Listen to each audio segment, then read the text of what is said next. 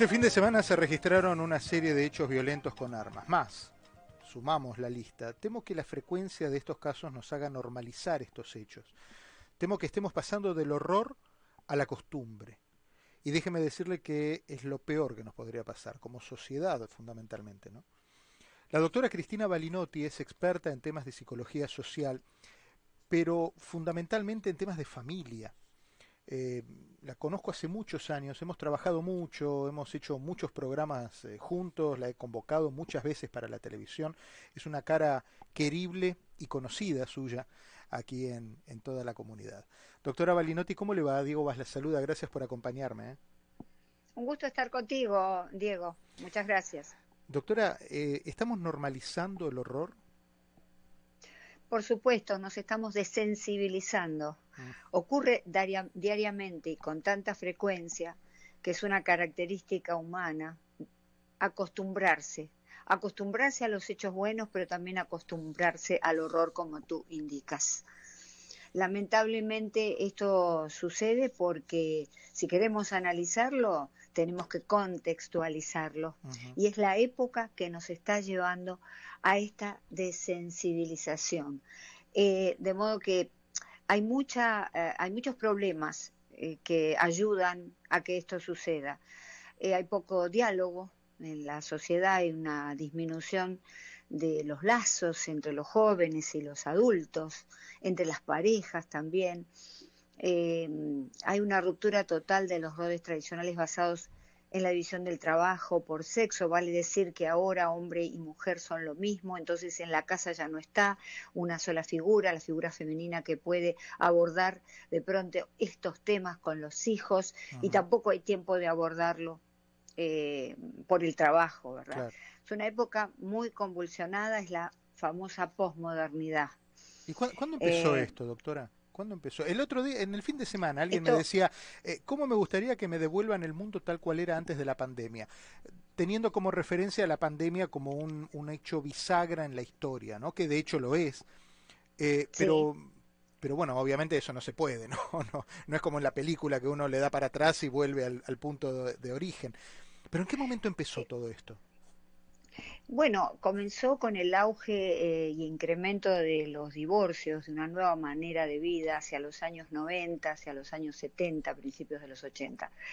Vale decir que allí eh, se plantea un nuevo modelo de vida que irrumpe con fuerza después de 1989 con la caída del muro de Berlín y empieza la posmodernidad. Esta época que un gran escritor, Hauman, eh, llamó eh, modernidad líquida. ¿Por qué? Porque todo se nos escapa, todo es transitorio, eh, ya no hay relaciones fuertes en la familia ni con las amistades. Los amigos antes duraban toda la vida y ahora no, ahora vamos cambiando constantemente. Entonces, eso también nos lleva a zozobrar, porque el hombre es un ser eh, que necesita seguridades, un ser que necesita pertenecer. Si a esto le sumamos la emergencia de las redes sociales, es una prescripción para el caos que hoy tenemos. Todavía no se han hecho estudios profundos acerca del impacto de la exposición a los eh, videojuegos, eh, inclusive a los teléfonos eh, de manera constante. No sabemos qué sucede en el cerebro. Es decir, pero evidentemente estamos en una época de la desensibilización. Diría yo también de la robotización. Entonces, es ahí donde disminuye todo el, material emocional que es tan importante. ¿Y es recuperable esto? ¿Se puede volver a, no, no al comienzo, pero aprovechar de todo esta, de toda esta modernidad lo que sirve y volver a ponerle la esencia de cada uno de nosotros?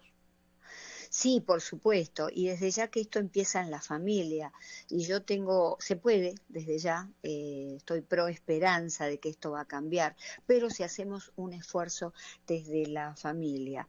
La fórmula ideal es 80% estar con los hijos, compartiendo actividades, eh, andar en bicicleta, juegos de mesa todo lo que sea diálogo con la familia o situaciones que favorecen el diálogo y un 20% permitir que se expongan a las redes sociales o a los celulares o videos porque evidentemente son chicos de esta época, pero siempre con supervisión de los padres.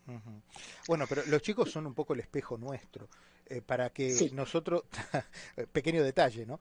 Digo, para que nuestros chicos aprendan eso de nosotros, nosotros tenemos que también cambiar sustancialmente nuestra manera de ver el mundo.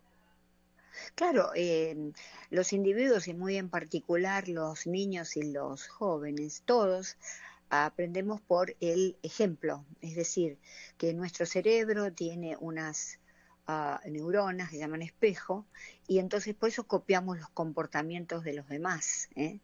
desde bostezar hasta, hasta cualquier conducta de la que se trate. Y evidentemente lo que los jóvenes están viendo es completamente violento.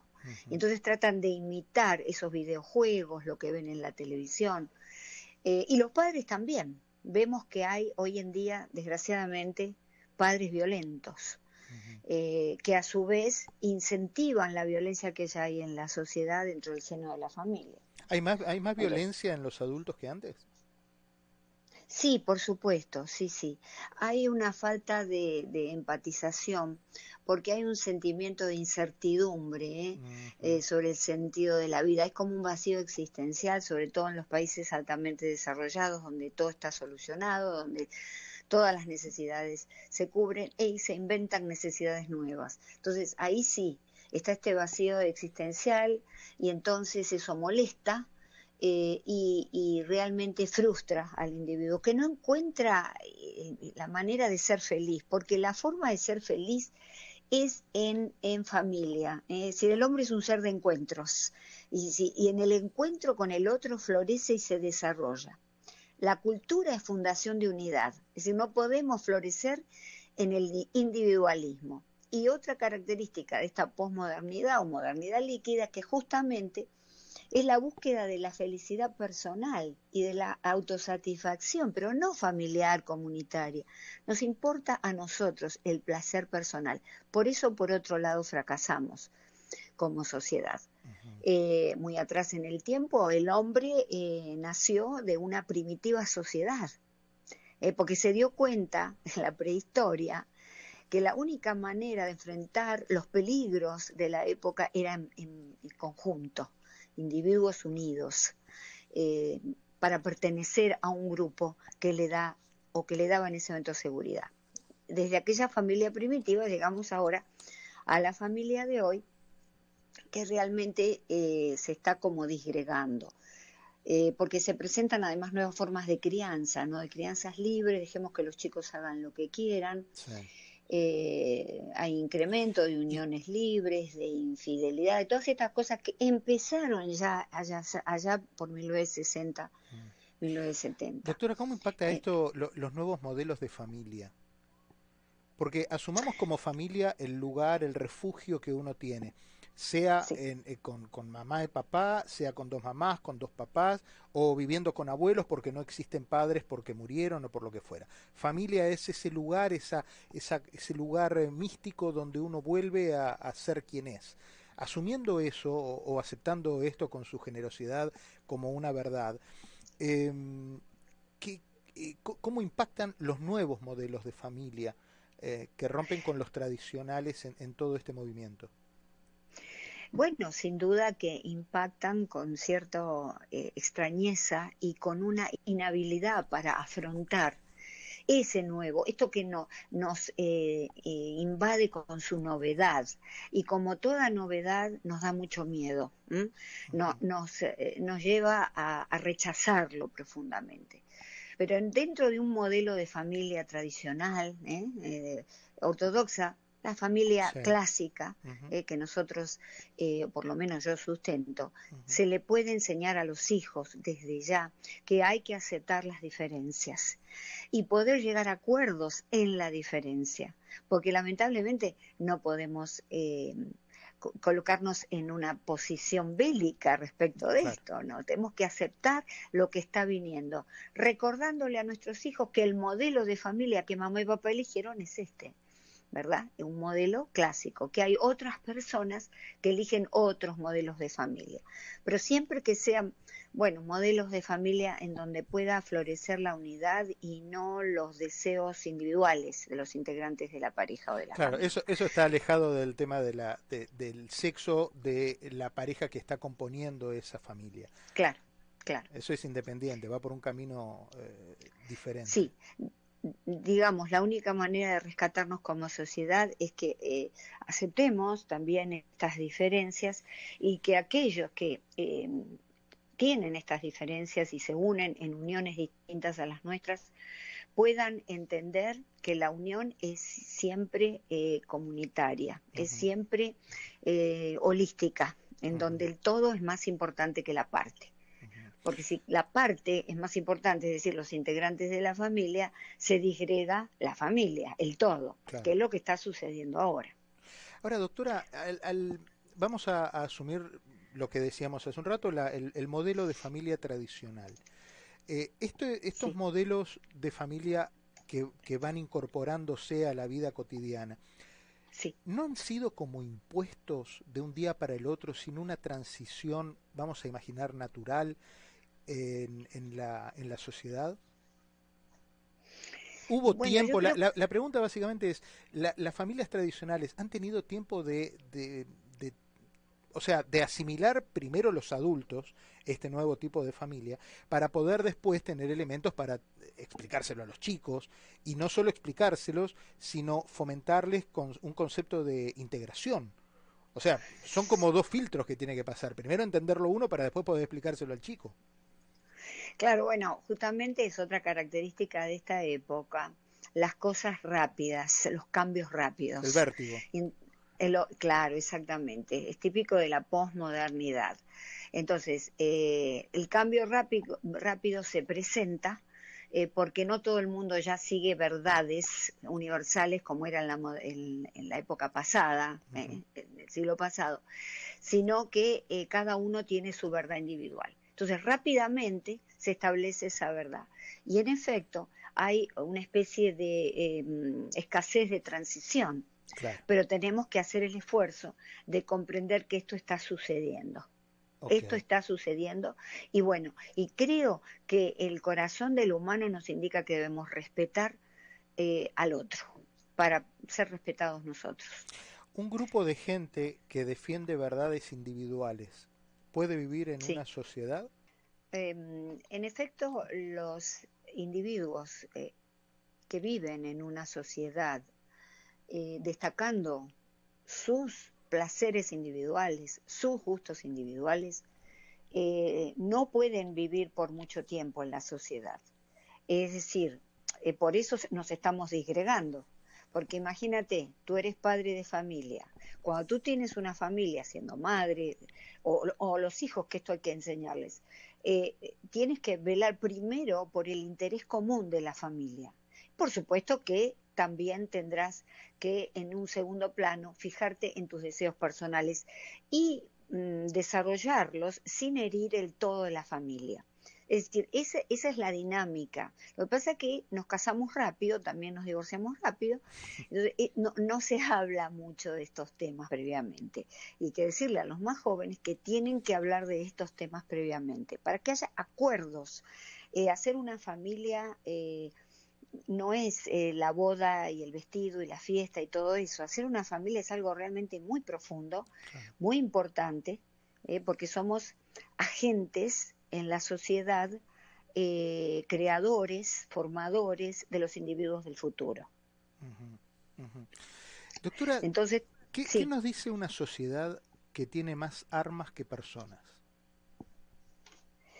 Bueno, que no ha logrado, eh, que no ha logrado eh, armonizarse a través de la comunicación y a través del diálogo, porque si yo eh, tengo una sociedad con más armas que individuos, quiere decir que el estereotipo de conducta es la violencia, es la violencia. Más allá que podemos hacer algún tipo de análisis cultural, en la sociedad americana venimos del lejano oeste y las armas han sido siempre algo muy importante. Claro, claro. Mm, claro, esto, esto, este color, digamos, de cultural no lo podemos. No, no es un dato menor, sin duda, no es un dato menor, claro. Claro, no es un dato menor, porque por eso se defiende tanto la tenencia de armas.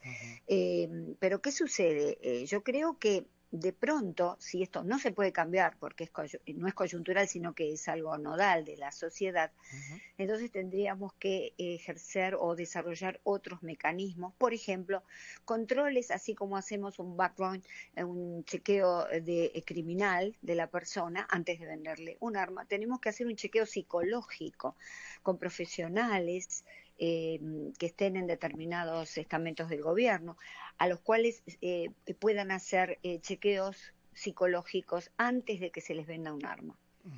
Porque si a un individuo que no tiene ningún, eh, digamos, dato criminal previo, conducta criminal previa, pero sí está desarrollando una venganza muy fuerte, un trastorno de personalidad, inclusive una enfermedad mental, le eh, facilitamos el arma, no lo detectamos, ocurren todas las cosas que están sucediendo ahora. Inclusive en esos exámenes psicológicos se puede detectar el tipo de organización familiar que tienen esos, esos individuos porque generalmente eh, surgen asesinos masivos o asesinos individuales cuando eh, hay una disfunción familiar fuerte. salvo que estemos hablando de una enfermedad mental, que de todas maneras no la podemos extraer del contexto familiar, porque sabemos que enfermedades mentales bien atendidas con un contexto familiar de soporte, de apego, eh, pueden eh, minimizar los cuadros. Claro, claro. O sea que a priori habría un grupo de gente que respecto de su historia personal eh, podría llegar a, tener y a albergar alguna... bueno, disparador es la palabra que a mí me viene, pero básicamente de eso se trata. Algo que en el tiempo pudiera llegar a generar algún hecho de violencia. No hoy, no mañana, pero de acuerdo a los patrones en los cuales se formó, podría llegar a tenerlo. Claro, son estresores. llega un punto en que el individuo, ante ese estresor constante de una familia, por ejemplo, no es necesario que tenga enfermedad mental. Puede ser un sociópata o un trastorno de personalidad, que no es enfermedad mental, es un trastorno de personalidad eh, antisocial. Es el, individuo que se ha creado en una cultura de la violencia, en donde la gente se demuestra el amor a través de los golpes, los insultos, los gritos. Y entonces esa es la manera que este individuo ¿eh? Eh, va a resolver sus conflictos. Entonces hay algo que no le gustó, una frustración, saca un arma y mata o agrede con lo que tiene. Vale decir que, eh, pero si hacemos un control psicológico en profundidad, serio, no que el individuo lo traiga de cualquier psicólogo o psiquiatra, sino que sea eh, orientado hacia dónde tiene que realizar el estudio, pues ahí se puede detectar el tipo de, problema familiar, una sociopatía, un trastorno eh, antisocial de la personalidad, un trastorno límite, todo se puede ver inclusive algún tipo de, de, enfermedad mental no atendida. Claro. Muchos inmigrantes, llevar a un acto de violencia. Muchos inmigrantes vienen a este país donde la y vienen de países donde la inseguridad alcanza niveles de espanto y aquí se encuentran con estas matanzas. Imagino que eso provoca una frustración también de haber luchado tanto para llegar a un lugar y cuando llega se encuentra con el lugar de donde vino. Pero por supuesto, existe lo que se denomina la psicosis del inmigrante, que es la psicosis, es un corte con la realidad. El individuo no ve lo que tiene a su alrededor, sino que considera que es realidad lo que tiene en su mente. Entonces, eh, ¿por qué? Porque está estresado, porque está choqueado, porque no puede asimilar ¿eh? y eso es el trauma, ¿eh? una cultura de la violencia que a lo mejor es una cultura de la que él escapó o ella escaparon. Claro. Entonces, eh, pero por supuesto esta psicosis es transitoria. Gracias a Dios se puede tratar, es transitoria. No se trata de, eh, pues la psicosis acompaña muchos cuadros de enfermedad mental. Eh, o inclusive hay una psicosis por medicaciones, en individuos sin enfermedad mental, por drogas. Vale decir que, por suerte, por eso es, importante eh, a los inmigrantes que, han venido insertados en la sociedad poder integrarlos eh, rápidamente con la parte, digamos, sana de la sociedad. Porque por otro lado, todas las sociedades tienen un aspecto sano y otro patológico, ¿verdad? Claro, claro, claro. Leía, mm, hablando de, las sociedades y las, nuevas culturas y las nuevas costumbres, una muchacha eh, influencer que se va a casar con ella misma. Dice, quiero una boda, eh, em, quiero una boda con, con ella misma, se va a casar sola el 11 de junio, y es lo que algunos llaman la sologamia. Eh, ¿Qué es esto? Sí, bueno, es otra de las características de la posmodernidad. Como se eleva el narcisismo y el individualismo al máximo, la persona eh, no se eh, satisface con sus relaciones con los demás sociales, sino consigo misma. Es una, suerte de, egoísmo. Eh, hay muchas formas. Hay personas que se casan con monumentos. Esto, hay personas que se casan con estatuas. sí, sí, en España. Sí, sí, sí. Es decir, ¿por qué? Porque prefieren lo estático, lo que no les ofrece resistencia. No tienen que poner el esfuerzo de comprender, de dialogar, de comunicarse. Y sencillamente ponen en juego sus propios deseos y sus propias acciones. O sea, no, se va, no se va a llevar ni bien ni mal, sino todo lo contrario. claro, hay como una especie de de indiferencia, digamos, ¿no? de la relación en sí comunitaria, eh, comunitaria quiero decir en comunidad con el otro, y es una relación eh, egoísta con uno mismo. Es decir, esto es típico de esta época. Pero ahora, pero por ejemplo, este, esta, esta relación, no sé, bueno, la que usted me menciona del monumento no la sabía, pero bueno, vamos a imaginar esa que usted me dice o esta. En el, puestas en el tiempo, ¿a dónde llevan? Bueno, llevan no solo a la disolución de la sociedad, sino a la disolución de lo que significa ser un ser humano, del corazón, de lo que es. Hay un proceso de deshumanización y de, y de robotización al mismo tiempo. Hay como una suerte de disminución de todo lo que tiene que ver con las emociones, con la empatía con el cuidado del otro. Y entonces solamente pensamos en nosotros mismos. Y eso nos da eso nos da el exclusivo placer pensar en nosotros mismos. Por eso las relaciones hoy son transitorias porque entramos a una relación y creemos que esa persona va a ser eh, el reflejo de lo que yo quiero. ¿eh? Doctora, y también piensa lo mismo. Claro, exacto. Doctora, le agradezco, me gusta mucho hablar con usted y no va a ser la última, así que la voy a volver a molestar en otros momentos porque hablar con usted nos lleva a un terreno muy interesante de, reflexión y de, y de ver también dónde estamos parados en esta, en esta vida que nos tocó, en este momento histórico de la, de la evolución. Así que siempre es un gustazo charlar con usted. Le mando un cariño grande. ¿eh? Igualmente, eh, otro cariño para ti. Hasta cada momento. La doctora Cristina Balinotti, experta en temas de psicología social y de familia.